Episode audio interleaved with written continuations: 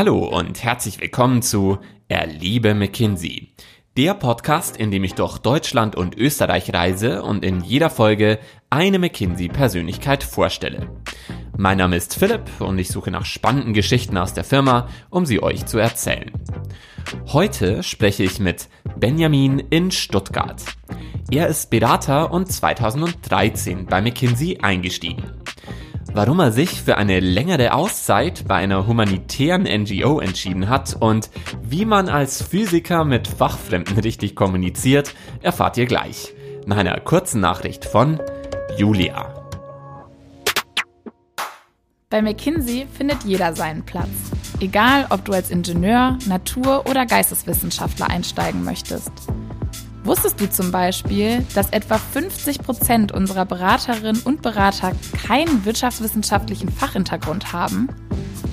Wenn du auch Lust hast, dein spezifisches Studienwissen in unsere Klientenarbeit erfolgreich einzubringen, dann bewirb dich bei McKinsey für ein Praktikum oder den Festeinstieg und werde Teil unserer interdisziplinären Teams. Ich würde mich freuen, wenn wir uns bald kennenlernen und gemeinsam an den Themen von morgen arbeiten. Mein Name ist Julia und ich bin Recruiterin im Kölner Büro. Weitere Informationen zum Einstieg bei McKinsey findest du unter karriere.mckinsey.de.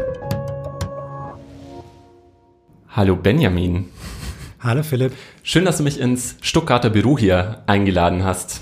Gerne. Ist ja richtig schön hier. Habt ihr ähm, schön ausgestattet. Ja, ist auch ganz neu und ich komme sehr gerne her. Benjamin, als Projektleiter ist es ja deine Aufgabe vor Ort beim Klienten, das Team zu managen und mhm. alle Fäden zusammenzuhalten.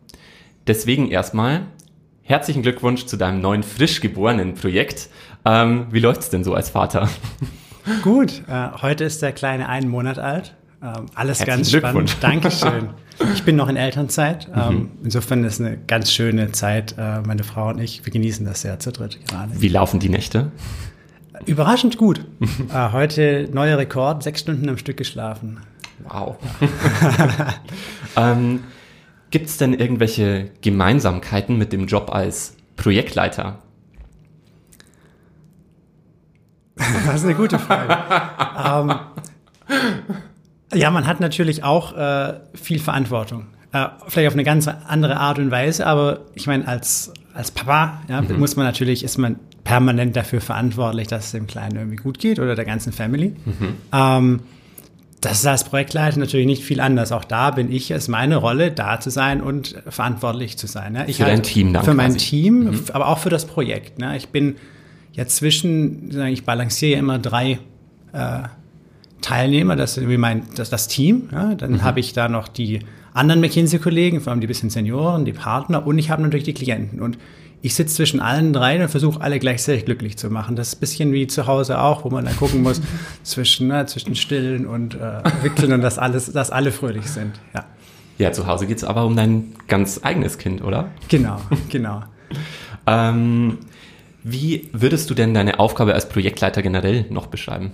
Mm, also, wie du schon gesagt hast, Fan zusammenhalten trifft es schon ganz gut. Mhm. Ähm, kommen aber noch ein paar Sachen dazu. Ne? Gerade als Projektleiter habe ich natürlich auch viel Verantwortung für die insbesondere jüngeren Kollegen, die ich dann mhm. eben anleite. Das heißt, ich mache viel Arbeitsplanung, ich breche so die, die täglichen Aufgaben noch mal mhm. runter und es hat auch ein sehr großes Coaching-Element.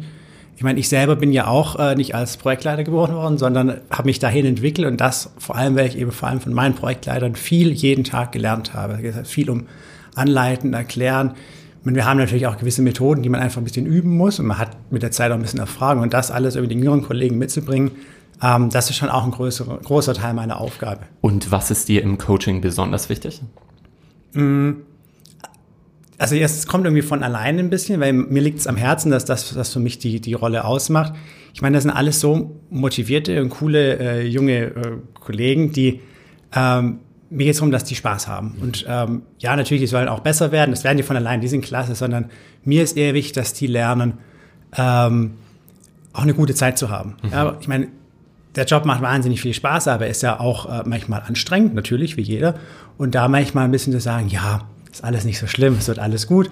Und äh, da können wir uns alle ein bisschen damit entspannen. Ich glaube, das hilft manchmal. Das hätte ich mir als, äh, Neueinsteiger manchmal mehr gewünscht, dass mir das jemand mhm. gesagt hätte. Das sagen übrigens auch enge Kollegen über dich, äh, dass du jemand bist, mit dem man sehr schnell auch ein sehr enges Vertrauensverhältnis aufbauen kann. Wie passt das denn zusammen, dass du im Studium mit großen Lasern auf unschuldige Proteine geschossen hast? Ja, ja ich habe Physik studiert ähm, und bin dann eigentlich sehr durch Zufall äh, zu McKinsey gekommen. ähm, aber vielleicht habe ich nicht so ganz den, äh, die mhm. typische Physikerkarriere immer ein, eingeschlagen. Ähm, ich habe ja ursprünglich Physik studiert, weil es mir einfach Spaß gemacht hat, ohne richtig zu wissen, was ich damit eigentlich später mal arbeiten möchte. Und dann rausgestellt, dass man damit fast alles machen kann. Und bin dann wirklich über, durch Zufall mhm. äh, über Unternehmensberatung und McKinsey gestolpert. Welcher Zufall? Das, ich habe äh, bei, mich bei einem äh, Event beworben. Da mhm. wurde man äh, für ein paar Tage eingeladen und bekam mal erklärt, wie Wirtschaft funktioniert, was ich als Physiker total spannend fand, weil ich davon überhaupt keine Ahnung hatte. ähm, und das war wahnsinnig spannend. Da waren vor allem äh, wie tolle Leute da, die das erklärt haben. Aber, und das hat für mich den Unterschied gemacht, eben auch äh, viele dann äh, Projektleiter oder ältere ähm, äh, potenzielle Kollegen, äh, die ich alle nett fand und mir gedacht habe, Mensch, mit denen könnte ich mir vorstellen zu arbeiten. Und da ich dann eh nicht so richtig wusste, was es eigentlich alles gibt, dachte ich, das ist ja eine klasse Möglichkeit, das kann ich mal zwei Jahre als Berater einsteigen, mhm. viele Industrien kennenlernen, viele Bereiche kennenlernen. Vielleicht weiß ich dann ja genauer, was ich eigentlich möchte, was mir Spaß macht. Das ist ja auch so eines der Kernversprechen, die man dann irgendwie hat. Ich finde das total toll. Plus ähm, konnte ich ja dann nach zwei Jahren dann ja in den Leaf gehen. Ähm, sprechen wir sicherlich auch gleich nochmal drüber und ähm, insofern dachte ich, zwei Jahre, klasse, probiere ich aus. Und dann hat mir das überraschenderweise wahnsinnig viel Spaß gemacht, immer mehr und ich bin dabei geblieben. Mhm. Zum Leaf kommen wir gleich äh, nochmal, aber ähm, warum hast du dich dann aber am Ende des Studiums erstmal gegen eine Promotion in Physik entschieden? Ja, es sind, glaube ich, zwei, drei Gründe. Vor allem irgendwie die Neugier auf was anderes. Mhm. Ähm, ich fand die Möglichkeit toll, jetzt raus aus dieser akademischen Welt mhm. zu kommen. Die tickt ja doch ganz anders. Äh, was merkt man vor allem, wenn Wieso man draußen tickt die ist. anders? Ähm, die hat, glaube ich, so ein bisschen ihren eigenen, ähm, ihren eigenen Rhythmus, ihren mhm. eigenen äh, Pace. Die, man hat natürlich schon deutlich mehr Zeit, sich mit äh, Dingen wirklich im Detail zu beschäftigen. Und das ist wahnsinnig spannend. Das ist sicherlich auch intellektuell sehr herausfordernd. Und alle meine äh, Kommilitonen, mit denen ich das irgendwie sehr gut befreundet bin, die haben auch alle promoviert, die fanden das klasse. Mhm. Ähm, ich habe mir das auch lange überlegt, aber ich brauchte ein bisschen Abwechslung und was jetzt natürlich anders ist, ist, dass ich ähm, natürlich sehr viel ähm, unmittelbarer irgendwie an der Welt arbeite. Ne? Als mhm. Physiker, du hast schon gesagt, schieße ich abstrakt mit Lasern auf Proteine, die natürlich unschuldige Proteine, unschuldige Proteine genau. Die, ähm, Grausam. ja, furchtbar. da leuchten die noch.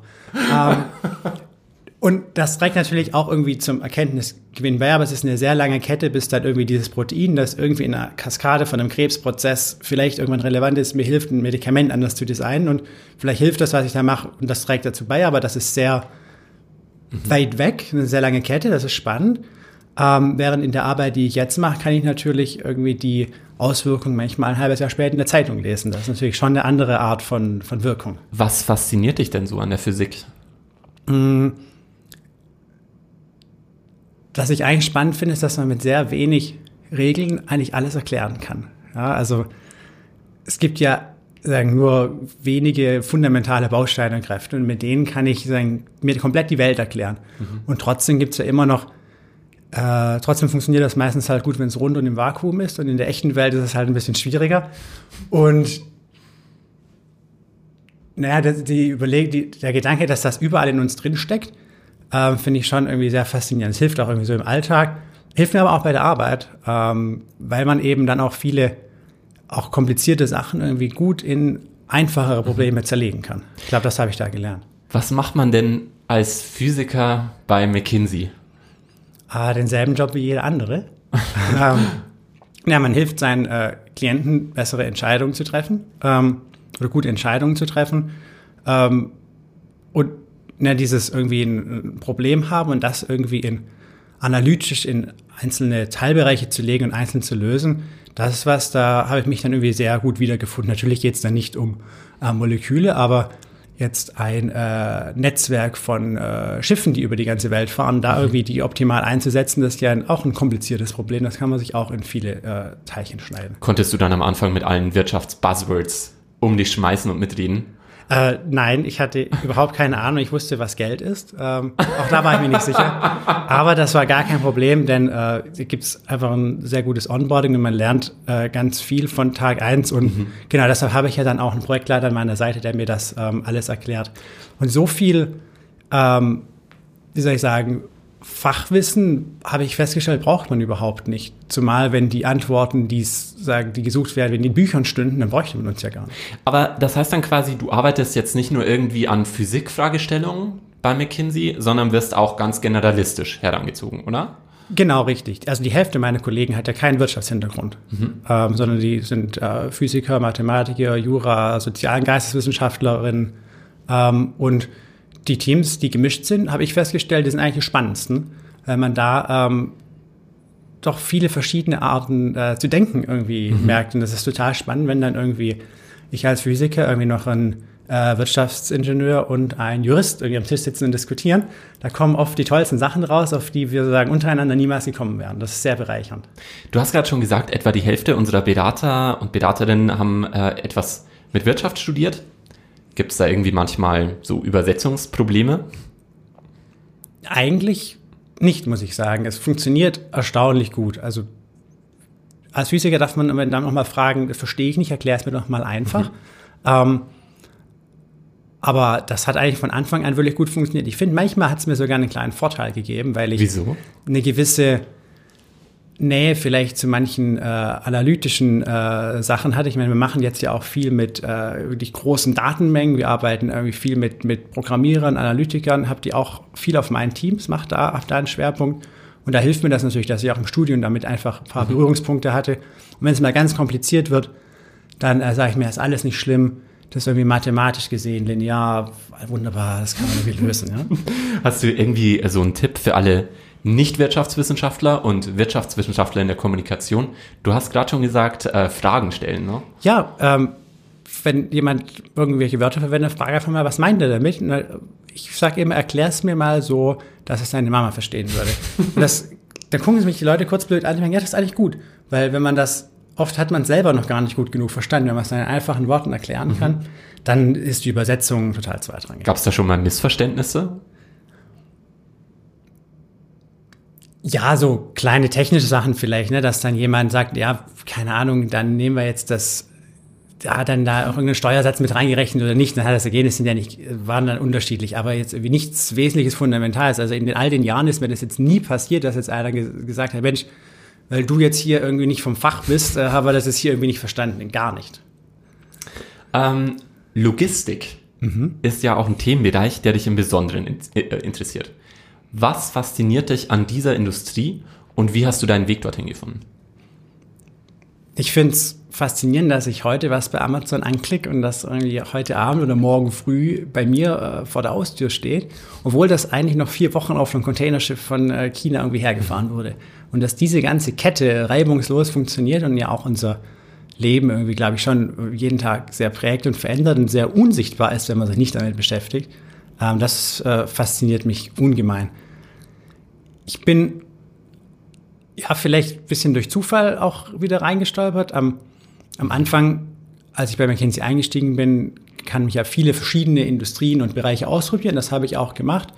Äh, habe dann äh, auch mal bei einem großen Logistikdienstleister gearbeitet und äh, das hat mir wahnsinnig viel Spaß gemacht. Die Art von Problemen mhm. fand ich spannend. Ähm, und insbesondere aber für mich waren es auch die Leute. Also je länger ja man dabei ist, desto mehr spezialisiert sich ja jeder auf eine gewisse Industrie oder einen gewissen Bereich. Und ich muss sagen, mir taugen die Leute da einfach total. Das ist so meine, äh, das sind gute Freunde, mit denen arbeite ich regelmäßig zusammen. Da hat, baut man sich über die Zeit ein Netzwerk auf von Leuten, mit denen man immer wieder gern zusammenarbeitet. Ähm, das finde ich spannend. Und man kann es halt jeden Tag irgendwie, ich fahre halt über durchs Land und sehe dann irgendwie einen Güterbahnhof und denke, Mensch, das ist toll, da, da habe ich auch schon mal auf einer Karte irgendwie eingetragen und habe überlegt, wie lange das da von dort wohin dauert, obwohl den sonst eigentlich ja niemand im täglichen wahrnimmt. Das nennen, das nennen wir bei McKinsey immer so Build Your Own McKinsey, richtig? Mhm, richtig. So diesen äh, Weg finden. Aber du hast quasi nicht von Anfang an gewusst, dass das dein Industrieschwerpunkt werden soll. Überhaupt nicht. Ich hatte ja äh, bin ja angetreten mit der Hoffnung, das rauszufinden. Und in der Tat, ich habe gefunden, dass ich Logistik wahnsinnig spannend finde. Wie findet man so seinen Weg? Hm, durch Ausprobieren, durch ähm, Kollegen, die einem an der einen an einer Stelle manchmal ein bisschen helfen oder einen Tipp geben. Netzwerk quasi auch. Genau, Netzwerk ja. auch. Und äh, ich finde auch eine gehörige Portion Bauchgefühl. Mhm. Also was sich gut anfühlt und was mir Spaß macht, äh, das war dann auch immer das Richtige für mich. Du hast nach zwei Jahren bei McKinsey im ähm, Fellow-Programm einen sogenannten Social Leave gemacht. Mhm. Äh, als erster im deutschen Büro tatsächlich. Viele, die bei uns normalerweise in den Leave gehen, machen meistens ein MBA oder promovieren. Warum hast du dich ausgerechnet für den Social Leave entschieden und was hast du da gemacht? Mhm. Ähm, warum habe ich mich für den Social Leave entschieden? Ich fand das eine großartige Möglichkeit, nochmal was komplett anderes auszuprobieren. Ähm, und magst du das nochmal ja, kurz erklären? Ich erkläre das gerne. Ist, ähm, ich bin für 18 Monate zur äh, Deutschen Welthungerhilfe gegangen. Ah. Das ist eine, eine der äh, größten äh, humanitären Organisationen in Deutschland. Äh, die haben 400 Projekte auf der ganzen Welt und kämpfen eben gegen äh, Hunger, wie der Name mhm. sagt. Ähm, und das fand ich, und ich konnte dort äh, eben für 18 Monate hin und hatte dann das Versprechen, ich darf dann wieder zurückkommen, wenn ich das denn möchte. Und mhm. fand das irgendwie eine ganz tolle Gelegenheit.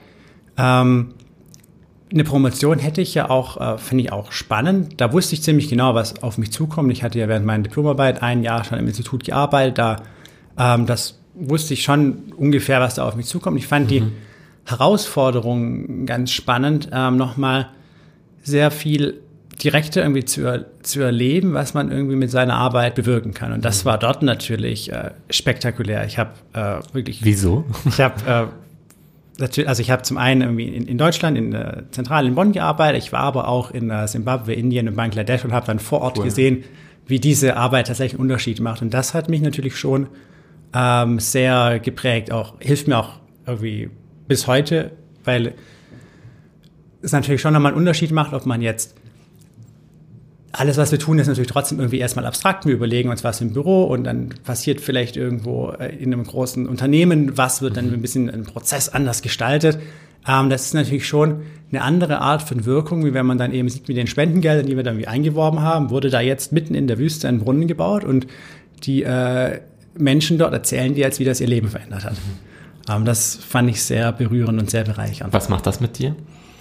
Mm, es erdet mich. Mhm. Ich denke ich manchmal, das ist alles nicht so schlimm. Wenn jetzt irgendwie hier äh, ganz, alles ganz furchtbar ist, sage ich, okay, das sind irgendwie alles immer noch Probleme. Mhm. Ähm, das sind im Vergleich zu den Problemen, die anderen Leute auf der Welt haben, die sind nicht so schlimm. Also kann man sich ein bisschen entspannen und dann gemeinsam überlegen, wie man die löst. Ähm, ist so ein bisschen so ein äh, Anker auch. Man lebt ja doch jeder so ein bisschen in seiner Blase und wenn man über die Menschen in der Welt nachdenkt, denkt man ja doch irgendwie vor allem über die Menschen nach, die man irgendwie kennt oder aus dem Fernsehen sieht. Und das ist ja total unrepräsentativ für die eigentliche Welt. Mhm. Und das hilft mir manchmal auch beim, beim Überlegen, was eigentlich, ähm, wie es eigentlich der Welt oder der Erde. Und wie passt das zusammen? McKinsey und soziales Engagement? Hm, das passt eigentlich ziemlich gut. Ich meine, ähm, klar, McKinsey macht auch viele äh, so, soziale Projekte und Sachen, aber es geht ja auch darum, einfach im Einzelnen irgendwie Sachen besser zu machen. Und ich glaube schon, dass man da aus vielen Dingen äh, auch einen, äh, sagen, einen sozialen Mehrgewinn irgendwie ziehen kann. Äh, und sei es nur, dass man dann, äh, wenn man dann eben jetzt wieder Logistik ne, hilft, irgendwie, irgendwie bessere Routen zu finden, CO2 zu sparen, dann war das ja auch wieder ein sinnvoller Beitrag. Gibt hier auch viele äh, Projekte, die genau in dem Entwicklungsbereich irgendwie arbeiten. Ähm, kannst du noch mal kurz den Prozess erklären? Also wie findet man etwas, das man im Leaf machen möchte? Mhm. Also wenn man den äh, Social Leaf macht, dann mhm. kann man sich ähm, eigentlich eine Organisation aussuchen. Das finde ich ja wahnsinnig spannend. Das, ähm, es gibt natürlich so ein, eine Handvoll an Organisationen, mit denen wir das irgendwie regelmäßig machen. Aber vor allem kann ich jetzt sagen, ich bin in Berlin und ich finde jetzt irgendwie die, das Flüchtlingsthema spannend, ganz mhm. irgendwie zwei Kollegen. Und dann haben die halt, dann kann ich sagen, okay, ich finde jetzt hier irgendwie diese Organisation, die bietet jetzt halt Deutschkurse für, für äh, Flüchtlinge an und die finden das toll spannend, möchten sich da engagieren. Ähm, dann treten die mit der Organisation in Kontakt, besprechen das und bauen sich da quasi ihre eigene Rolle, die sie da haben können stellen das dann äh, sagen, hier einem Gremium vor, dann wird das bewilligt, dann kann man das machen. Und so hast du auch die Welthungerhilfe gefunden? genau, dadurch, dass ich Pilot war, gab es die Welthungerhilfe schon aus früheren Zusammenarbeiten und das war sagen ein, ein fertiges ähm, Paket, das ich da äh, machen mhm. konnte. Ähm, aber inzwischen gibt es eben viele Kollegen, die sich auch selber eine Organisation suchen. Im Social Leave bei der Welthungerhilfe hast du unter anderem auch viel Projektorga vor Ort gemacht. Mhm. Hast du gerade schon erzählt in Simbabwe, Indien, Bangladesch, mhm. glaube ich. Wie hat dich das auf deine jetzige Rolle als Projektleiter vorbereitet? Hm, in mehrerlei Hinsicht. Zum einen hat es bei mir dort einmal Klick gemacht. Ähm, was ist denn, wenn ich nach meiner Zeit bei der Welthungerhilfe nicht mehr da bin? Ich habe dort unter anderem viele Analysen fürs Spendenmarketing gemacht. Wir haben versucht, dass die, die Werbemaßnahmen, um eben Spenden einzu, äh, mhm. äh, einzuwerben, wirksamer sind. Das war klasse. Ähm, irgendwann habe ich gemerkt, wenn ich äh, weg bin, dann macht das wieder keiner. Mhm. Und dass es gar nicht so, dass das jetzt irgendwie vielleicht jetzt für, die, für diese Saison irgendwie hilfreich ist, aber danach nicht mehr. Und ich musste mir überlegen, wie kann ich denn nachhaltig Veränderungen erzielen? Mhm. Und das ist eigentlich eine Frage, die ich mir eigentlich bei McKinsey jeden Tag stellen sollte mhm.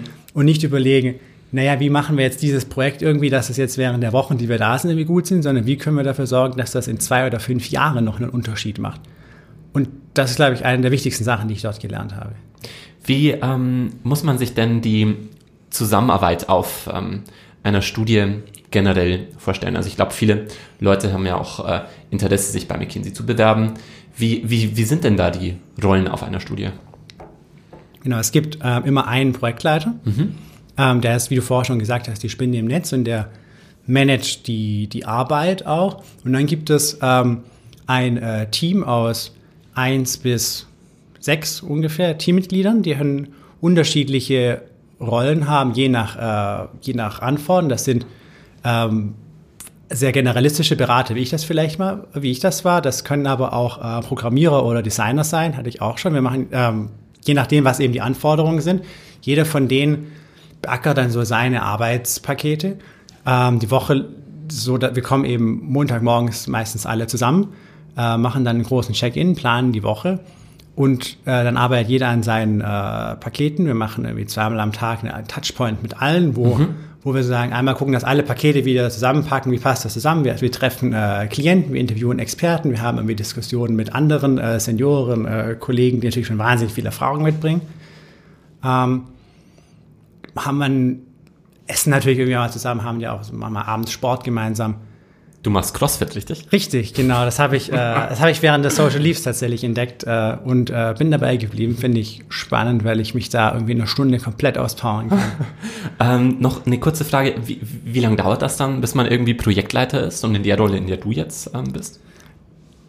Das war dann nach dem, äh, als ich dann nach zwei Jahren vom Leave zurückkam, habe ich dann nach eineinhalb und einem guten Jahr angefangen, die Rolle zu übernehmen. Mhm. Ja, bei uns ist ja immer so, dass wir die Rolle erst, äh, sag mal, üben, während wir eigentlich noch in der Associate-Rolle äh, mhm. formal sind. Aber dann nimmt man eben mehr und mehr Verantwortung. Beispielsweise habe ich dann einen größeren äh, Arbeitsstrang genommen, wo ich dann eben noch ein ganz neuer Kollege mit angelernt habe. Und so macht man dann einen Schritt nach dem anderen und dann so nach, äh, in der Regel nach vier Jahren oder so wird man dann eben zum Projektleiter befördert. Und der nächste Schritt ist dann quasi Partner, Junior-Partner. Junior-Partner, Partner, genau. Also alle, alle mhm. zwei Jahre kommt dann so die nächste Stufe. Benjamin, ich habe ein Spiel mitgebracht. Oha. Und zwar, das Spiel heißt dreieinhalb Fragen. Mhm. Und wir waren ähm, auf einem Karriere-Event unterwegs und haben echte Menschen gefragt, was sie schon immer mal von McKinsey wissen wollten. Und ich habe dir ein paar Fragen mitgebracht. Bist du bereit? Ich bin gespannt. Dann kommt jetzt die erste Frage von auch einem Physiker. Aha. Ja, mein Name ist Tom Marvin Rathmann. Ich studiere Physik in Hannover. Und meine Frage war, wie man Physik in der Wirtschaft anwenden kann und wie das bei McKinsey funktioniert. Eine gute Frage. Wie kann ich, Musik, wie kann ich Physik anwenden? Ähm, ich glaube, als Physiker lernt Thorsten vor allem ja irgendwie. Tom Marvin. To, Tom, ach, verdammt. ähm, tut mir leid. Ähm, lernt er ja irgendwie sehr ähm, abstrakt auch zu denken oder auch, auch logisch zu denken und irgendwie Sachen, die irgendwie erstmal sehr kompliziert und schwierig erscheinen, irgendwie in kleine Pakete zu zerlegen. Und das kommt gleich bei der Arbeit total gelegen.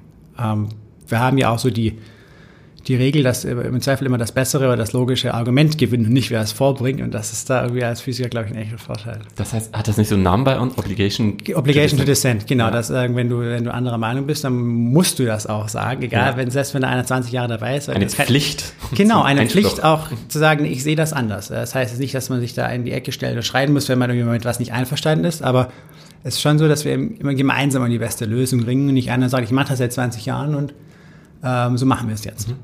Tom Marvin, ich hoffe, das hat deine Frage äh, beantwortet. Die zweite Frage kommt von Johannes. Hi, äh, mein Name ist Johannes. Ich ähm, studiere International Studies an der Universität in Leiden. Und ähm, ja, eine meiner Fragen ist, wie ähm, bei McKinsey die verschiedenen ähm, Industry Practices und auch die funktionalen Practices, also zum Beispiel Analytics, ähm, auf Projekten zusammenarbeiten, ähm, wie Projektteams gestafft werden zum Beispiel aber auch ähm, aus Beratersicht, ähm, ja, wie die Durchlässigkeit ist zwischen den verschiedenen Projektteams. Das sind ziemlich viele Fragen auf einmal. Äh, vielleicht lösen wir es ein bisschen auf. Wie funktioniert denn so die Practice-Zusammenarbeit? Wie ist das denn? Um ähm, wir sind ja so ein bisschen als äh, Würfel, muss man denn sagen, inzwischen sagen, organisiert. Es gibt ja Indust Industrie, ne, irgendwie, mhm. da gibt es also äh, Finanzen und Versicherungen, äh, Logistik hatten wir jetzt als eine, mhm. wie dann die Automobilindustrie etc. Und dann gibt es natürlich die ganzen Funktionen, also Marketing, Operations, Strategie. Ähm, und als äh, dritte Dimension hat man dann zum Beispiel noch, hat das zum Beispiel eine Analytics-Komponente oder eine Design-Komponente. Ähm, und jedes Projekt kann ich ja eigentlich in einem dieser, ich sage, da immer einordnen. Und wenn ich jetzt als Projektleiter ein Team zusammenstelle, dann suche ich mir genau die Kombination an Leuten raus, die dafür eigentlich gut passt. Also das sind dann, brauche ich vielleicht jemanden, der irgendwie wirklich Erfahrung mit der Industrie schon hat.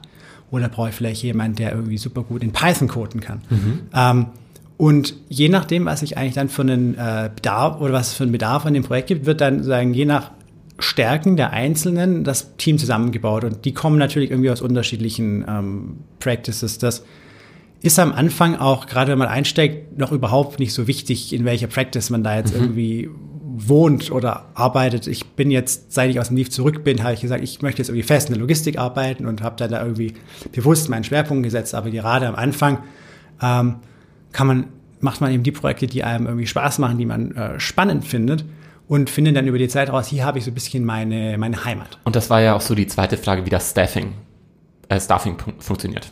Genau, das, das Staffing, also wie besetze ich sozusagen meine Projekte mit, äh, mhm. mit Kollegen ist ja eigentlich nur ein, ein, ein Matchen von, ich habe irgendwie gewisse Anforderungen auf der einen Seite für das Projekt und ich habe irgendwie auf der anderen Seite Kollegen, die gewisse Sachen toll können. Mhm. Oder Lust auf verschiedene Sachen haben. Das ist natürlich auch noch mega wichtig. Ähm, wir haben ja ein sogenanntes Preference-Based Staffing. Das muss mir jetzt kurz erklären. Wo, also ich habe immer die Möglichkeit zu sagen, ich finde diese und jene Themen irgendwie wahnsinnig spannend oder ich finde auch diese zwei Themen irgendwie echt nicht für mich. Ähm, und dann gibt es Menschen, deren Job ist es genau, diesen Match zu machen. Also ich habe dann immer jemanden, der für mich zuständig ist, äh, der mir hilft, am Anfang irgendwie das passende Projekt zu finden oder dem Projekt auch hilft, die passenden Kollegen zu finden. Ich habe das jetzt ja aus beiden Richtungen gesehen, gerade am Anfang super hilfreich, weil man kennt ja noch nicht so mhm. viele Kollegen. Dann gibt es jemand, der sagt, ja Mensch, du hast, bist irgendwie Physik vom Hintergrund, hier gibt es irgendwie eine Studie, finden da und das und das. Findest du das nicht irgendwie spannend? Hattest ja gesagt, dass du das gut findest. Und jetzt umgekehrt kann ich da auch sagen, ja, ich bin Projektleiter, ich suche eigentlich jemand, hat der eigentlich vielleicht Ahnung irgendwie, wie Elektromotoren funktionieren? Und er sagt, ja klar, guck mal hier, ruf doch mal die und die an. Mhm. Äh, ich hoffe, das hat deine Frage beantwortet, Johannes. Äh, und jetzt noch die dritte Frage von Christoph, der studiert Energietechnik. Hallo, mein Name ist Christoph, ich studiere Energietechnik und ich habe eine Frage. Mich interessiert, wie es McKinsey trotz diverser Hintergründe ihrer Bewerber und so unterschiedlichen Karrierepfaden es trotzdem schafft, einen Laden effizient am Laufen zu haben. Wie geht das? Wie macht McKinsey das? Hm, ich glaube, wir haben ein paar ganz gute ähm, Methoden und Routinen, die dabei helfen. Ähm, also zum einen liegt das natürlich, glaube ich, einfach an den ähm, Kollegen, die halt alle einfach, muss man schon sagen, einfach unfassbar smart äh, viele sind und motiviert und äh, Lust haben, auch äh, da irgendwie äh, sich reinzuhängen. Ähm, ist aber, glaube ich, und gerade weil das so auch ist, hat aber auch, genießt jeder einen ganz, ganz großen Vertrauensvorschuss. Mhm. Ich bin selbst immer wieder überrascht, wie viel eigentlich grundlosen Vertrauensvorschuss ich bekomme, wenn ich, äh, ich kam, ich erinnere mich noch auf meine ersten Rolle als Projektleiter, ähm, kam ich neu äh, zu einem Klienten, bei dem war ich vorne, ich war noch nicht in der Industrie und alle meine Kollegen, insbesondere halt die, die Partner, haben mich so behandelt, als das ist der Benjamin, der macht das schon, als ob ich das schon immer machen würde. Ja? Und das nicht, um dem Klienten da irgendwie Sand in die Augen zu streuen, sondern weil das einfach so das Selbstverständnis ist, mit dem wir miteinander umgehen. Das nimmt natürlich schon mal ähm, ganz viel weg, was irgendwie diese äh, Effizienz irgendwie stören kann und hilft jedem oder hilft mir irgendwie mein, mein Bestes zu geben. Und das führt natürlich auch dazu, dass halt jeder Einzelne oder ich auch, man kann halt auch einfach Sachen machen. Ja? Also wenn man irgendwie was gut findet und zwei, drei finden, die das auch gut machen, dann kann man das halt. Das ist umsetzen. wie bei diesem Podcast hier. Ja, genau. genau. Und jetzt habe ich noch eine letzte mhm, halbe, halbe Frage an dich. Richtig. Und sonst so? Und sonst so. Ähm, ich glaube, und sonst so, also wenn wir jetzt über die Arbeit sprechen, das macht mir wahnsinnig viel Spaß. Ich glaube, und sonst so ist auch wichtig, ab und zu mal eine Pause zu machen. Ähm, mhm. Das ist zumindest das, was mir wichtig ist. Äh, ich mache äh, sehr bewusst äh, Pausen im Kleinen und im Großen. Äh, sowohl, also, ja, alle sagen, oh, bei McKinsey, da arbeitet man so viel, wie schaffst du das? Äh, ich habe ganz klare Wochenenden. Mhm. Ich, ich gehe freitags aus dem Büro und dann bin ich fertig und ich mache den Computer auch nicht an. Das hat jetzt in den sechs Jahren, in denen ich das mache, wunderbar geklappt. Äh, ich mache auch Pausen im Großen. Ich nehme mir jeden Monat, äh, jedes Jahr einen Monat extra Urlaub. Und ähm, mit Take Time. Mit Take Time, genau. Das ist ein Angebot, dass du flexibel nochmal zusätzlich Urlaub nehmen kannst. Ähm, und sonst so hilft mir das. Toll. Danke, Benjamin. Ähm, wir sind jetzt schon wieder am Ende unserer Zeit angekommen. Das hat äh, super Spaß gemacht, war richtig ähm, cool. Äh, danke, dass du mich nach Stuttgart eingeladen hast und ähm, dir noch einen schönen Tag. Danke, Philipp.